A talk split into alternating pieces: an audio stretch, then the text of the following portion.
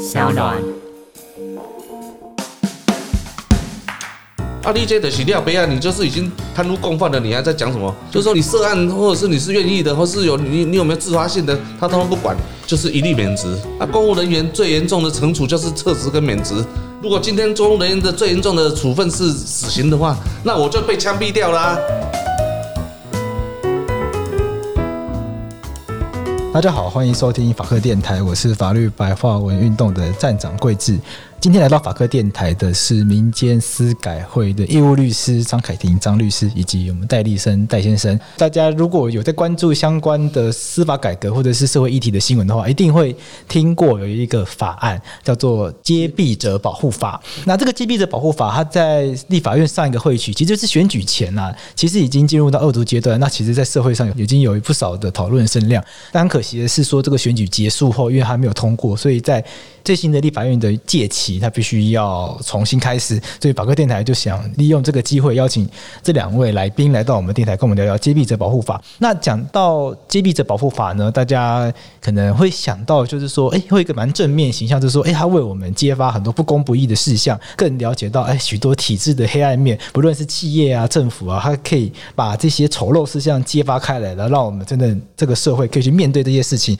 那大家想到这样子的事情，觉得说一定会很直觉觉得说，那法律一定有一个保护这些人的制度吧？不管谁敢出来揭弊呢？那大家可能听过，譬如说自首可以减刑啊，或者是所谓污点证人啊。其实，其实，在戴立生先生的案件上面呢，我们发现到说很多事情好像不是我们想象的这个样子。进一步的，很多在法律界的人士就开始反思说，那到底该如何去帮这个揭弊者来去试建构一套制度来去保护他们？那我请律师跟听众。介绍一下您经历过的一些状况，让大家对这个整个事件有一些了解。这样子，节目的朋友们，大家好，我是戴立生哈。可能这一阵子大家都会有听过我这个名字的，因为也有其他的媒体也有在关注这个问题哈。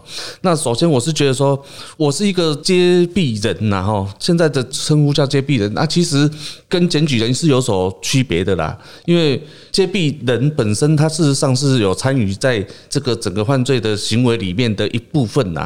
包括比如说你在食品厂里面哦，你帮老板去搅拌了掺有过期哦药品或者是过期的原料的东西的时候，你就变成是共犯了。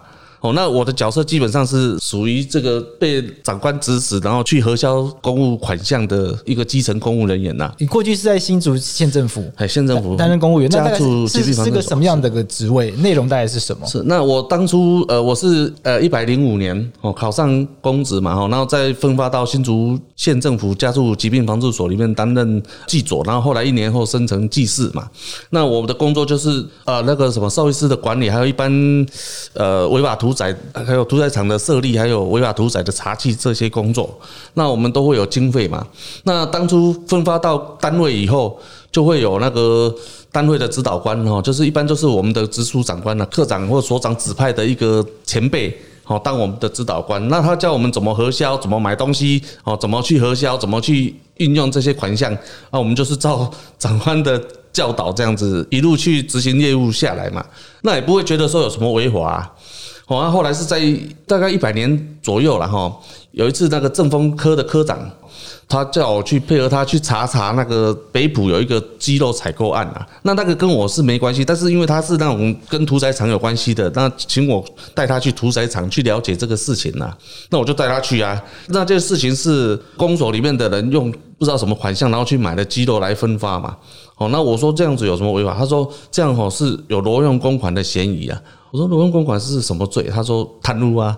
我那我就吓到了，我就回去我就回去想说，我们的单位里面的核销都是这样核销，那是不是就违法了？你说当时大家都是怎么核销的？就全所的人都是这样啊！长官指示哦，比如说你用用哪一条钱啊去买什么东西哦，他要用嘛，哦，或者是他不合用就留在单位用。比如说他叫你用哪一条钱去买的笔记型电脑，他说他要用，那买给他以后他不合用，他就。说你让你留在你的课里面，有开会的时候再用这样子。那当初因为也不觉得说有违法嘛，因为长官讲说他立了用下面紧，然后去买哦，然后用什么眉目去核销这样子啊？比如说他他叫你买照相机，但是照相机在单位的那个什么计算书里面没有嘛？他说说那你就用维修费去改吧，把那个维修费然后买照相机回来就好了。我说这样有什么会不会有问题？要叫你买去就去买啊。哦，我们也不敢怀疑什么嘛，就去好啊，买一买回来就拿给他。那他拿回去家里用，或者是他怎么样用，我们也不敢去过问了。那后来因为在那个正风科长的讲说这样叫做贪污哦，我就想了两天，不行了。因为你每你知道这样做是一个违法行为，嗯，那你又你又每每每年或每天长官还是会叫你把钱用完嘛？比如说他你一年编了多少经费，一定要用到完啊，或怎么样啊？那你就变成每每年要去配合长官做这个事情。那你知道有违法的，你还要做吗？我当然我就不要做了啊。他这个钱或者是所谓的贪污的可能利益有是确实有流入到私人的口袋。有啊，他他像那个他们后来用什么？比如说，他愿意聘雇什么人员有没有哈？他说我们本来要聘雇，比如说采血人员呐，或者是搬运人员呐。啊，他就讲说，那你就去找谁来签名就好了。我说签名，那我没有人啊。他就说，那你去找哪一个人？哪一个人之前有配合防治所做这些事情的那些人呐？我就去找他签名啊。签名签完之后拿去核销，那个钱下来，长官就说，那你那个拿两成给那个给那个签名的人，那其他的他就拿去用了啊。用在比如说有长官来或他朋友来或者是什么招待他的亲朋好友，反正有人来他就拿这个钱去核销了。有时候那个钱我花不够，我还自己垫呢，对不对？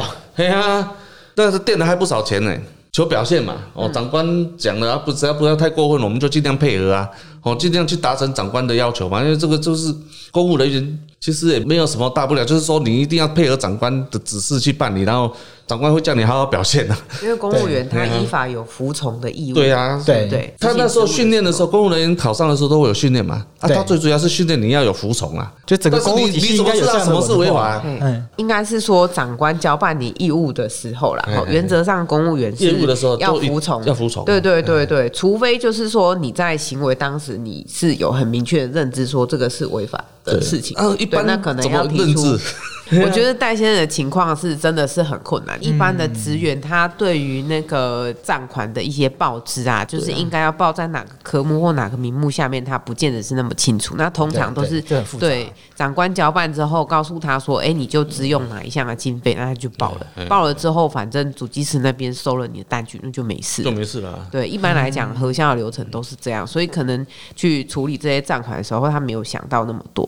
而且我觉得，就是公务机关还有。另外一个问题就是，像戴先生刚刚提到的，就是他们会有所谓的年度预算，必须要在该年度核销完毕的问题。你只是说这个钱一定要花光？对，为什么一定要？他第二年就砍你预算啊？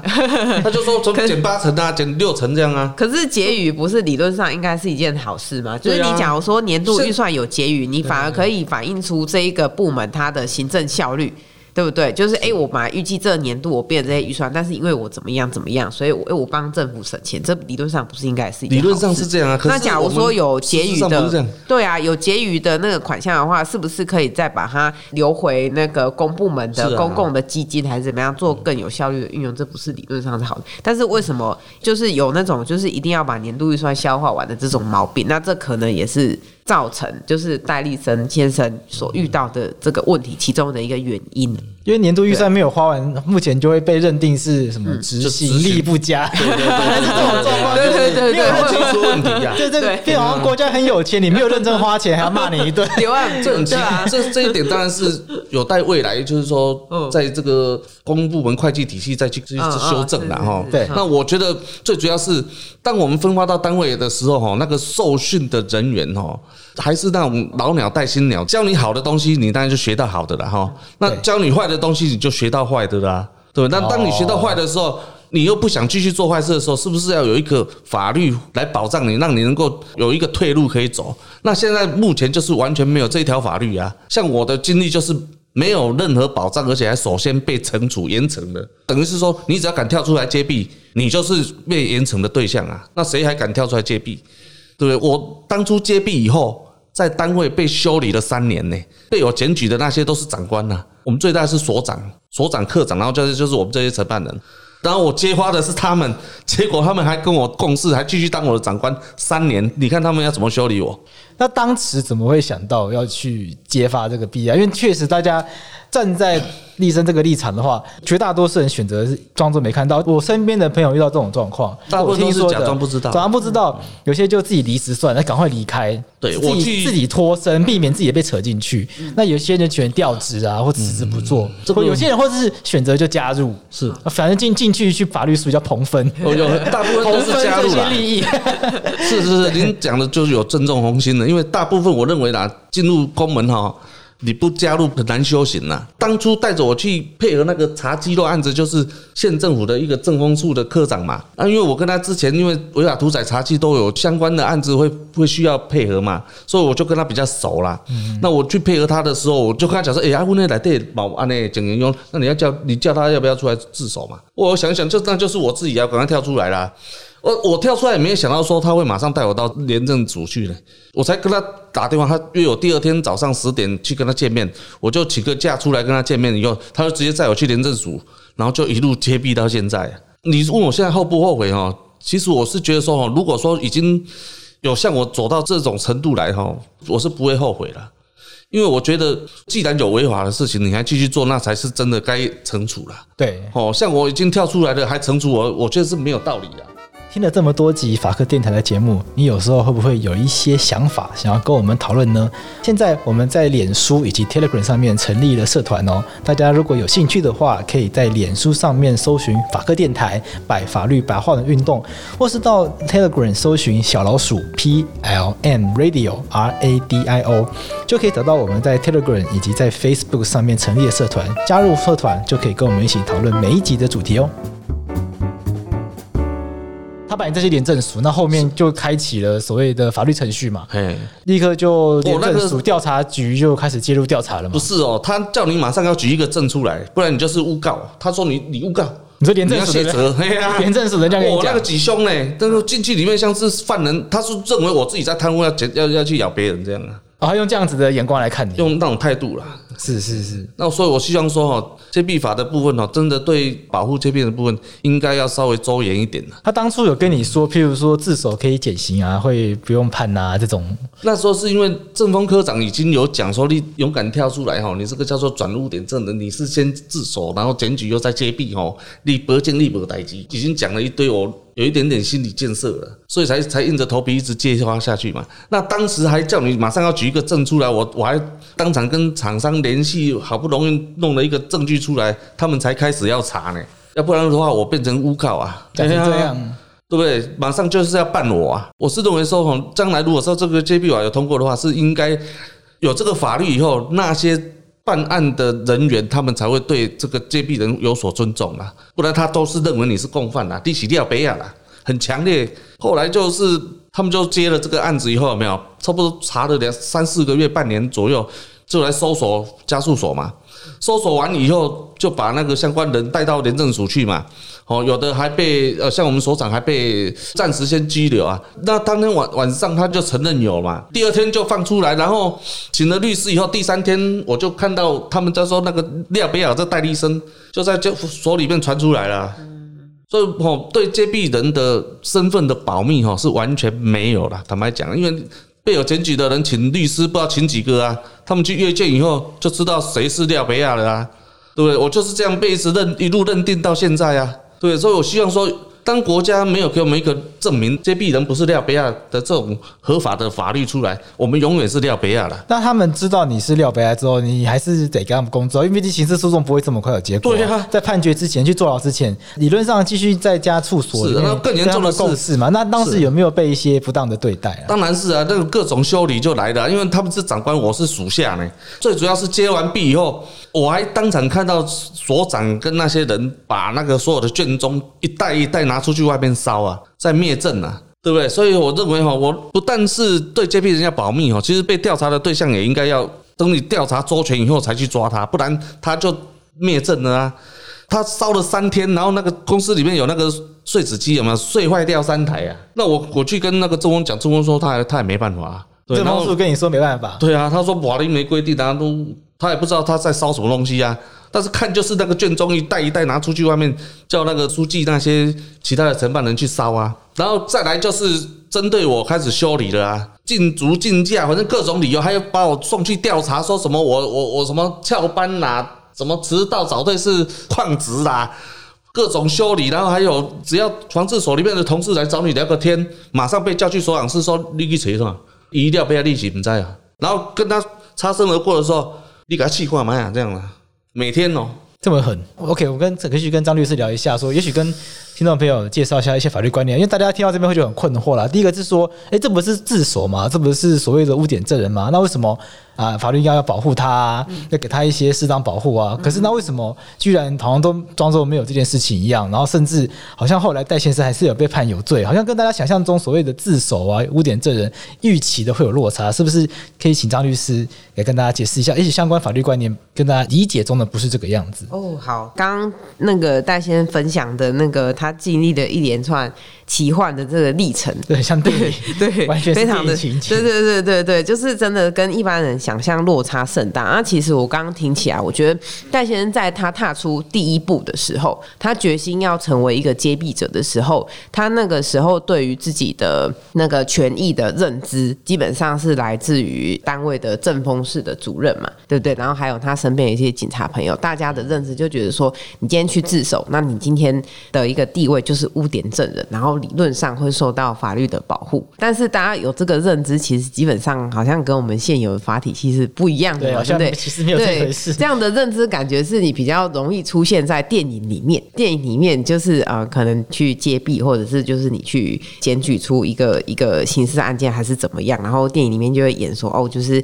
那个法官会把你保护的很好什么的。可是其实在我国现行的法制当中，尤其是对于揭弊者的保护，基本上是完全没有，所以在我国的法体系当中啊，至少在我个人的认知当中是没有所谓的污点证人的这一个地位。就其实污点证人这个词从头到尾，可能其他国家有，但台湾根本其实根本不存在这个字，对对对，其实不存在。那其实，在戴先生的历程来说，我觉得可以稍微跟大家介绍一下，是这个自首的这个概念。自首的概念是说，在侦查机关还没有发觉犯罪之前，对，那你就去呃揭发这一个犯罪的事实，进而启动侦查机关对于这整宗犯犯罪案件的调查，这个是自首的一个情况。好，那自首其实对于那个行为人来说，比较显著的影响是，它是会影响到你的心度，但是并不会影响法院对你有罪无罪的判决。这也就是为什么戴先生在后来他的案件当中，他所受到的是有罪但是免刑的一个判决结果。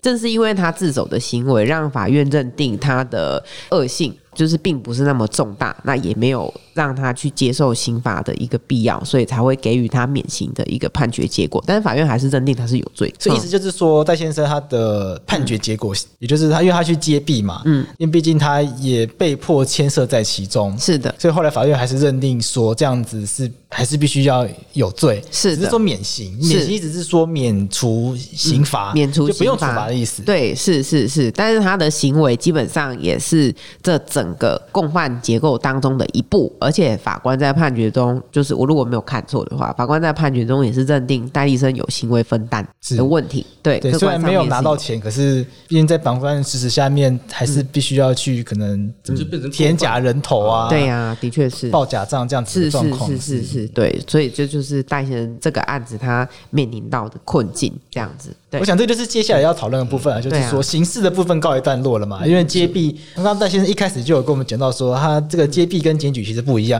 检举比较像是说一个局外人，嗯，我们来检举一个不法的事情，可是揭弊是局内人，对，就像戴先生他的状况是他后来赫然发现，原来自己也。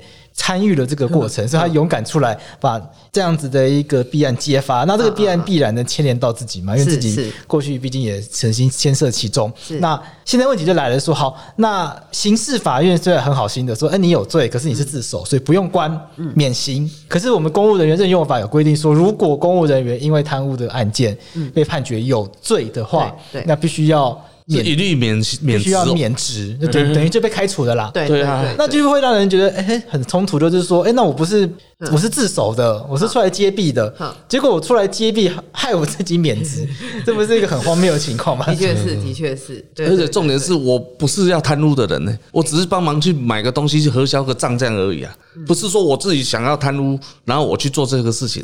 事实上没有啊，我我我完全没有想到说我要去贪哪哪哪里，甚至我身上一毛钱都没有拿。拿到。所以我想很多刑事案件，我们去看那个判决，我会发现多很多其实这个行为人啊，我们说被告，他当下其实没有意识到说原来这样子是。其实我觉得对，但是处分这个行为人不太公道啦。应该要真正要处分的是那个教唆人嘛，指使人嘛。比如说像我们公务人员，我们又不能抗拒呀。像我这样接话以后，叫我去除草、去洗厕所，我还是去洗啊。我想在这个部分有一个很大的争议，就是说，在那个当下我们不知道这件事情是违法的，但我们知道了，我们立刻就出来担任这个揭弊的角色嘛，甚至我们出来自首。我想法律啊，对于这样子的一个自首啊、揭弊的行为，应该是要给予很高的肯定跟鼓励的，不然谁愿意出来这件事情呢？所以我想，我们就想来聊聊看，说那后面在面对这个公务人员任用法，后面又有相关法律程序，因为我们一定不服嘛，说哎，我出来揭弊结果被开除，这是怎么回事？那后面相关的法律程序有这个公务人员，这是公务人员。惩戒法对，如果在我们本案当中，其实对戴先生影响最大的是公务人员任用法，因为他之所以就是说会变成今天这个地步，对，他会失去他的工作，其实最主要依据就是公务人员的用法。那这也就是戴先来找司改会，就是请求我们协助他的时候，我们司改会事件组最主要在讨论的法律的一个内容是对，因为就是如刚刚那个桂智跟戴先提到的，就是公务人员用的用法第二十八条的第一项的第四款，那它主要。对，它主要就是针对代先生状况，就是说公务人员他一旦涉犯了贪污治罪条例，而且他是获得一个有罪判决的时候，他有这样的情况，那基本上就不得任用为公务员。那代先生的状况是说，他一开始他这案件发生的时候，他是被停职，停职之后，然后他获得了新竹地院的有罪免刑判决。那你有在上诉吗？后来我就没有上诉嘛，因为我想说。本来不知道会被免职啦，因为那个他们讲说你的转入的这人没事了嘛，我说不行，判决免刑应该没代志啊，回去准备要庆祝啊。然后结果我发现是有罪判决。那我记得就是您的情况是，当时您获得这个有罪但是免刑的判决之后，火速人事令就下来了。对对对对，就是把他把他免职，而且永不任用。他那时候一判决，他说你没有上诉，马上把我送去工程会，然后工程会就惩戒呢。他说你这个就是反正有有罪判决。就把我撤职掉啊！嗯嗯嗯嗯。那后面这些程序，工程会啊，行政法院，他们就没有注意到这个案件的审结，然后那个好像就是说啊，你这料不要行，我你先把你踢掉，以后就没人敢出来检举了。OK，那后面这些程序里面，比如说工程会里面的算法官吗？还是委员？我还去跟他上委员，上诉里面的委员，我还去跟他上诉啊，说说啊，你这的是料不要，你就是已经贪污共犯了，你还在讲什么？就是说你涉案，或者是你是愿意的，或是有你你有没有自发性的，他通通不管，就是一律免职啊，公务人员。最严重的惩处就是撤职跟免职，有更严重的吗？嗯，如果今天公务人员的最严重的处分是死刑的话，那我就被枪毙掉了啊。对啊，我就觉得没有一个轻重的比例，像是行政法院的法官在审理的时候，没有曾经去注意到说，哎，这个案件的它跟其他案件其实很不一样，它有一个自首的一个状况。公务人员任用法在解释上要找找看有没有一些解释方式去容纳法官在审理的时候，你有感觉到说有这样子的一个可能性吗？还是你觉得好像这个部分从来也没有什么机会讨论过？我记得我在提行政诉讼的时候，哈，那个第一个审的时候，那个法官他们讲说，他们很。很佩服我这个勇气，然后他们也感觉到我很很很要帮忙哦，怎么样？讲了一大堆了，嘿，结果还是把我驳回啊，因为法律就是没有这样规定嘛。我相信为什么后来法务部会开始的研究揭弊者保护法。哦那时候当初也是我去陈情很久了，我有什么吹哨者保护法啦、揭弊人保护法啦、什么公益通报法啦，各种版本的就开始慢慢出来了。哦，那。可能因为我相信所有的法律界的人士了哈，他大概看到我这个案子以后，就觉得说你没有对这个勇敢站出来揭弊的这个人哦，没有一个适当的保护的话，那谁敢站出来揭弊？尤其是影响更多的环保问题啊，或者是食品安全问题呀，哦，那这些重要的层面哦，都应该要纳到这个揭弊者保护法里面。后来行政院真的。有好几个版本出来了，然后我记得，我记得最后到立法院，去年在立法院的时候，有七八个版本要融合成一个版本要通过了。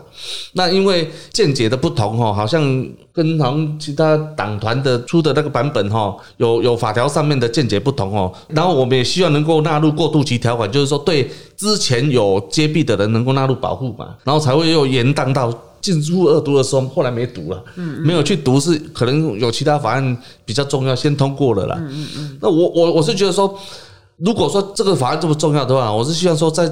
接下来的这个新的一个会期哦，能够能够把这个法案通过，觉我觉得哦，应该受到保护的人就要受到保护了。法律白话文的新书《台湾法律上册》已经开卖喽！我们挑选一年之中台湾历史上、法律上重要的日子，让大家更认识这片土地的故事。我们也准备了购书优惠，要给 SoundOn 的听众朋友。如果大家来到法白官网购买《台湾法律上册》，输入折扣码 Podcast 零一即可享有免运费优惠，千万别错过哦！提醒你，这本书是上册，所以它只会有一月到六月。之后我们还会推出下册，再请大家拭目以待喽。我想这个是现在法律确实有很不周延的状况了。我们是回过头来我们。在聊草案之前呢，我们还是先回来聊一聊看现在法律状况。因为刚刚立生讲了很多，是我们未来如果有这部法案的话，它应该要有这这些制度来保障吹哨者嘛。那这也反映出其现在的法律是很多很不足的情况。不足。那就我了解了，就是说这些案，因为立生的案件到最高行政法院结束之后呢，只剩下释宪这条路嘛，所以就找到民间司法改革基金会、民间司改会来寻求协助。那民间司改会这边就由张律师来主要来协助这次的后续的这些释宪的相。相关的救济程序，那是不是可以先跟听众朋友介绍说，哎，司改会原来还有这样子的业务？哦，那我就先跟大家介绍一下，就是司改会的一个业务的一个那个分配，然后就是也跟大家再报告一下待案的那个后续。这样，呃，我是大概三年前就是加入民间司法改革基金会。那其实司改会呢，它除了就是大家比较耳熟的那个就是司法改革的一些业务之外，就是跟政府这边配合，然后就提供那个政车上面的那个建议之外，那其实司改会它比较实质就是有在着手。据我所知啊，应该就是分三大块业务，一块是冤案救援。对，那这一块也是非常的有名，而且是行之有年的一个业务，这样子。那也是我们也是有办过很多成功的那个案例，把一些冤案就是得以平反。那还有，据我了解是还有我们有所谓的那个监所小组，对，就是专门处理这个监狱人权保障的那个问题。对，然后就是有一些受刑人对于那个监狱的一个处遇处分，就是有一些想法或意见的话，就是也都会跟监所小组这边来反映。那我这边加入的。是那个视线组，就是就一些有需要救济或者是有所谓法理上不平衡的现象的个案，视线组这边的话会跟就是申请人这边就是先来讨论这个案子，就是看有没有什么呃适用法令上面就是有没有什么呃有疑问的地方这样子，然后再由视线组这边再就他们的个案来协助申请视线。那因为其实一般的律师不太会接触到视线的业务，因为视线等于是。呃，你的案件就是呃穷尽救济程序之后，法院都用完了，对，一审、二审、三审全部都用完，有些人再审，对对对对，然后你必须要去讨论那个三审法院以外的更形而上的法理学的一些东西，这样子就是一般律师比较没有机会接触到。简单来说，难度太高了，不容易，不容易。对，就是我觉得有点痛这样子。对，所以我是大概三年前就是加入这个视线组这边，然后就是呃有办法。的时候有余力的时候，就来跟那个视线组的各位同仁，就是一起努力这样子。对，那也跟贵志报告，就是目前我们视线组的那个主任，就是算 leader 啊，他是那个周宇修律师。啊、哦，周宇修律师，对对对对对对对。嘿，那其实周律师他一直以来就是在视线这块因为，他真的是出了很多力。然后就是呃，像我们就是加入年资比较浅的这些律师啊，就是也都是受周律师的指导。那其实每一个视线案都是我们视线组的律师，然后在结合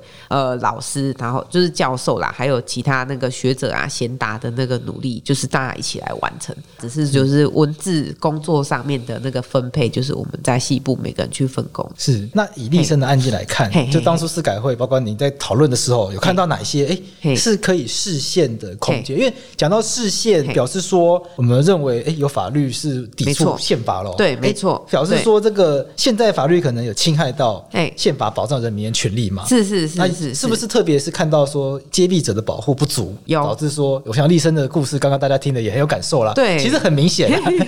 对啊，那我们那时候接到立生的申请案，我们看案例事实就是，哇，这神扯啊！就是怎么会这样呢？就是他明明是一个接弊者，嘿，他的行为是应该受到鼓励的行为，但是为什么现行的这个体制，就是会让他没有工作？然后他的名誉也受损，这样子就是为什么要让他受到这样的一个，就是等于说是报复性的一个结果。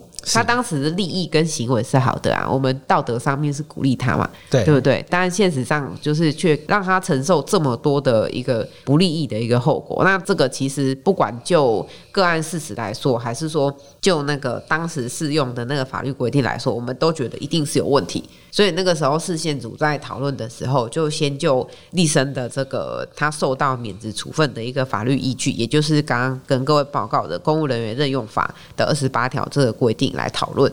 那我们当时讨论的点有几个，像立生刚刚讲的，就是说二十八条第一项第四款，就算这个公务人员他有贪污行为，经有罪判决确定，但是有罪判决确定，他有可能有几个结果嘛，就是有可能是有缓刑的那个结果。好，那也有像立生这样子，就是说他是受到免刑的那个判决的一个结果，这样子。那缓刑跟免刑这样的一个法官实质上衡酌他行为恶性的一个结果，这样子是不是需要来做一点区分呢、就是你不应该让犯罪程度跟他的行为恶性不同的人都来适用到同样的一个法条。然后就是受到一样的后果，这样子，所以我们是觉得说，在立身的个案当中呢，他的这个法令适用的几个点，就是可能有违宪。那我们是分别从比例原则、平等原则，还有工作权的侵害去切入来写这个事件申请书。当时是这样。然后在事件申请书当中，我们也有援引国外的一个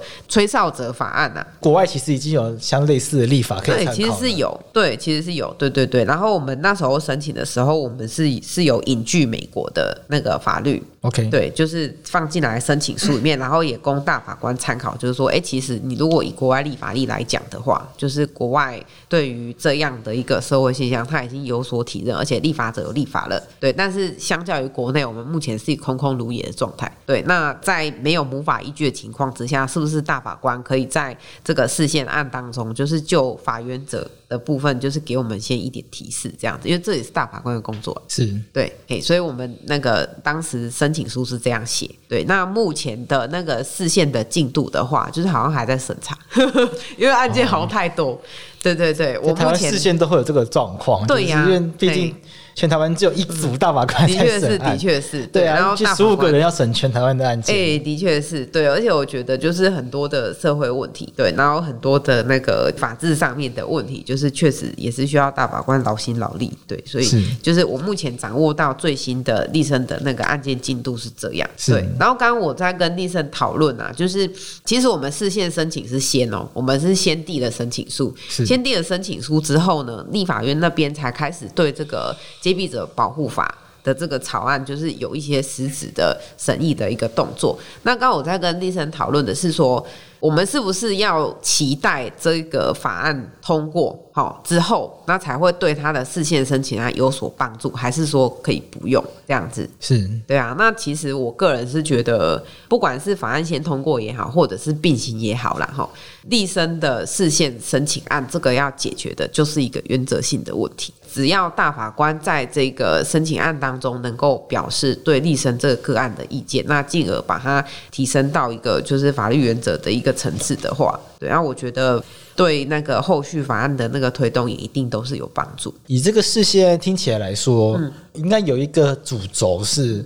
不同的案件要做不同的处理嘛？就是公务人员任用法，嗯，他是说你只要因为贪污判决有罪，对，就一律免职。对，这个大家乍听之下就这没有问题啊，你就是贪污的人啊。但是其实有罪判决，你知道，如果按照刑事诉讼法规定的话，有罪后面其实可以接科刑，对，免刑各种，对，缓刑。同样是有罪的状况，其实还是可以区分成很多不同的细节嘛。是的，是的。那罪跟刑，那其中有一个立身这个案件最特殊就。就是说，他其实是当事人跳出来吹哨揭弊，对，所以法院同意给他免刑。那这样子的一个状况，跟其他的有罪判决，其实他就真的贪污，对。其实我们可以看到，它差异非常大。哎，那差异这么大的情况下，法律却全部比照办理。对，那我们会认为说。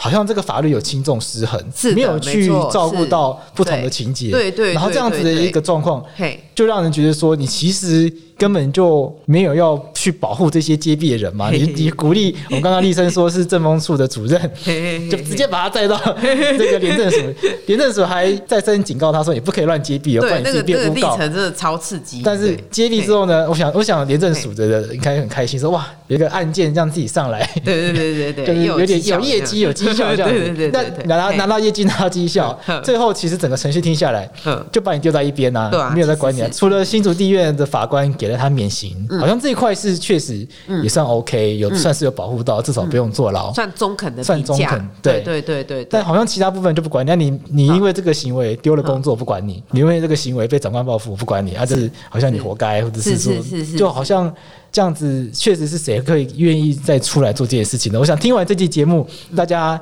听众朋友可能会，如果面临需要接弊状况的时候，大家可能就会不敢接弊，因为大家听哇，原来会这个样子，有一个这样的活生生血淋淋的前案在这边，所以我们回过头来，我们就要聊聊看，说未来的。这样子的一个法案，民间司改会也参与了这样子的一个草案的推动，希望可以成立一个接弊者保护法。也提到说，在其他国家，包括美国，我看判决里面还有提到，譬如说联合国有反贪腐公约，其实也有一些相关的原则。对，那我们希望可以在台湾去展现。我觉得，就是丽蓁，你以你自己的经验来看，你觉得有哪一些很重要的权利义务是一定要放进去来保障这个接弊者的？是因为那个刚才主持人有提到这个联合国反贪腐公约嘛？哈，它里面是确实有提到说要保护这。这些检举人，然后那我们国内还有通过一个反贪腐公约的施行法嘛？哈，当初在好像两三年前就已经通过了。那通过这个施行法里面，他就讲说。国内的法条如果有有跟反贪污公约吼有抵触的地方吼，希望能够他们自己修法嘛。那我认为任用法第二十八条就可能有抵触啊，因为他一律免职的判决就好像他们讲说轻轻罚重这样子嘛，轻轻罚重，哎呀，轻轻罚重，然后被严惩的是是接弊人，然后被检举人 反而是缓刑，然后又还可以回任公职或怎么样，或者是他们根本也没有去关，对不对？真的啊，检举人等到被免职还被修理的难看呐。我相信行政院法务部这边可能也有看到这些事情，然后还有我们所有的立法委员这些所有的呃法律界的先进都有看到这个问题，所以他们陆陆续续都有提出吹哨者保护法啦，或像揭弊者保护法这些。法条出来嘛？那我也我也非常感谢法务部这边，他们真的也很很用心在立这个法案的哈。所以你看，他们前前后后开了很多协调会啊，还有那个座谈会啊，还有那个他们还请了那个检察官叫做陈瑞仁检察官嘛哈，还有那个法务部本身有那个蔡炳峰专门委员在负责这个接弊者保护法这个案子嘛。那我是觉得说，基本上呢哈。法务部行政院版的揭弊者保护法哈，它里面其实是保护已经蛮周延的啦。它唯一欠缺的就是说，要更勇敢一点，说这个揭弊人就是要保护吧，不是说你可以保护可以不保护嘛？那这样就会变成模棱两可，让人家感觉没有信心呐。第二个就是说，要有一个过渡期条款嘛，像它第十九条，它只有写说啊，本法案自通过后一年后实行嘛。但是本法案通过一年后施行，你就法案不溯及既往嘛？你就让那些已经出来接币的人没路可走啊！所以司改会这边才会建议说，在最后这一条一年后施行之后，经法院判决免刑确定的这些接币人，哦，你可以在比如说一年或半年若干时间内，哦，你要愿意来申请复职的话，你有一个机会可以可以回来申请复职嘛？因为我记得当初在讨论这个法案的时候。最主要的重点就是要鼓励人家出来接弊或吹哨子，一定要第一个就是检举人身份的保密嘛，还有就是工作的权的保障嘛，好，还有生命人身安全的保障嘛，哦，这些是接弊者保护法的核心嘛。我讲这最基本的啦，对啊，接弊会让自己没有工作，身份曝光，对，然后是黑道跑来泼油漆什么的，像谁敢做这件事？然后你不你不逃漏，然后而且你的名声马上全世界都知道你是。廖北亚，你要去哪里找工作？对不对？这无形之中是给我们这些接弊的人哦，是等于讲是一个严惩啊，对吧？那这样子就不公不义嘛。就是出来接弊是为了大家好，结果代价太高，没有人会愿意做了。这种代价，你看那个几乎是被判死刑，这种代价谁谁敢跳出来？因为我蛮好奇，就是说司改会也在推动这个修法，那在这个过程中有没有其他的接弊者，因为知道啊司改会也在推动？这样子的一个草案，嗯，是不是也来表达一些他们的心声，或者是说也希望你可以也也参与啊之类的？所以有没有因为这样子的知悉到更多的个案？呃，凯婷这边是没有接触到，是对，但是我们在推动这个法案进行的过程当中，就是我们有去收集像立成这样子类似情况的个案，那我们有把各个个案的需求。对，跟立成的那个需求就是综合起来。那我们在去年年底的时候开一场记者会，就是在党团协商之前。那我们有跟大家报告，就是说，其实我们希望会有过渡条款的一个原因，就是因为我们看了这些个案的状况，跟立生状况类似的人，他们其实最迫切需要的就是工作权的一个保障。对，那立生的话，他是主动来找我们，那所以我们从他的个案去切入，然后开始去进行相关的工作。但是其他的个案的话，是我们就是自己去收集之后，那获知他们的资讯，这样他们好像是没有主动来找我们。是，那所以就是如果说要对其他人的权益就是也有所保障，可以救济他们的那个权益的话，那其实最好的办法就还是揭弊者保护法草案赶快通过啊。那在这个草案的讨论过程中，有没有人会担忧说，嗯，鼓励黑韩文化？有时候这个揭弊不一定真正存在弊，它可能是带有报复。哎，也难免，因为我们刚刚这听起来都很像电影情节。那电影也有一种是为了要把长官斗掉，对，或者是派系之间斗争，对对对对对，互相的的确是泼泼脏水。因为共犯窝里反的那个理由实在是太多了。对对啊，对各种理由，就是如同贵志刚刚说的，的确是也是有可能。是，对，但是到底是不是所谓的报复性的一个揭发，或者是所谓的黑函吼刻意的？抹黑、造谣之类的，这些都还是有待侦查机关去侦查嘛，对不对？就是他侦查出来，发现说并没有犯罪的实证，哦，那可能还会有另外诬告罪的问题。但是我是觉得，就是不论如何，就是揭弊者保护法草案，它的利益是良善的，就是说鼓励看见问题的人站出来，不管你认知的那个问题是不是真正我们法律上要处理的问题。是凯婷意思我也可以理解啦，就是说这种互泼脏水啊，这种报复性的这种揭弊啊，可不可能不是真实的？的确是不不容易。但是第一个，其实现在就会有这样的状况，有可能。那现在的法律其实，譬如说，刚刚立生被带到廉政署，立刻被问说，你有没有证据？没有证据，我就把你当成诬告。也表示说，现在其实这些这种状况，我们的诬告罪其实是可以处理的。那如果侦查到最后，这个揭弊者搞了半天是诬告，那应该不没有人敢去做这种事情。不会说我诬告一个，然后要要要斗争他，不对啊，而且他有你笑个诬告，马上就变成我免职。对，这其实好像这个担忧会有点过虑啦。对，也不是说完全不会有这样的情况，只是说，是我们的法律其实是可以解决的。是是是是，而且其实诬告罪没有那么容易成立。对，这个是职业律师，就是大家应该都有认知到。对，就是其实我们实务上面处理诬告罪的话，其实真的没有大家想象中那么对，并不是说有人抹黑你还是怎样，你告诬告就一定告成不是。是我想这是法律的，或者是说我们在公共政策上面有时候需要做的抉择啦。我们要保护揭弊者多一点，还是我们要避免大家乱告？哎，所以 就让揭弊者不敢发声。我想有时候这个价值观的选择，大家是很清楚的啦。所以确实，如果有揭弊者保护法的话，可能会有这样的担忧。但某种程度上，揭弊者的保护更重要，我因为鼓励真正揭发弊案的人出来揭发弊案，应该是我们当务之急。因为从立成的案件，我们看到台湾的法律其实根本就没有相关的保护。反正，所以大家听完听众朋友听完这几集，就觉得哇，原来是这个样子。嗯嗯嗯，原来揭弊者除了因为自首好可以免刑，好可以不用关外，那你你不用关，可是工作也都丢啦，就没有任何法律上的。对啊，那到底大家就觉得哇，那到底意义何在？那回过头来，那我们希望台湾社会是。很多人不断的勇敢出来揭发弊案，这样我们社会才越来越好嘛。嗯嗯，所以我想大家听完这一集以后都可以理解，那也希望大家可以跟我们一起关注揭弊者保护法这个议题，因为这个议题我相信虽然在上一次选举之前没有通过，可是在未来的这个我们有新的四年嘛，所以说未来这四年，立生跟司改会还有其他的有色团体，我相信一定会再继续不断的去 push 这个议题。好，那我们今天就到这边，谢谢立生，谢谢凯婷，到我们节目，谢谢，谢谢主持人，谢谢谢谢节目，谢谢。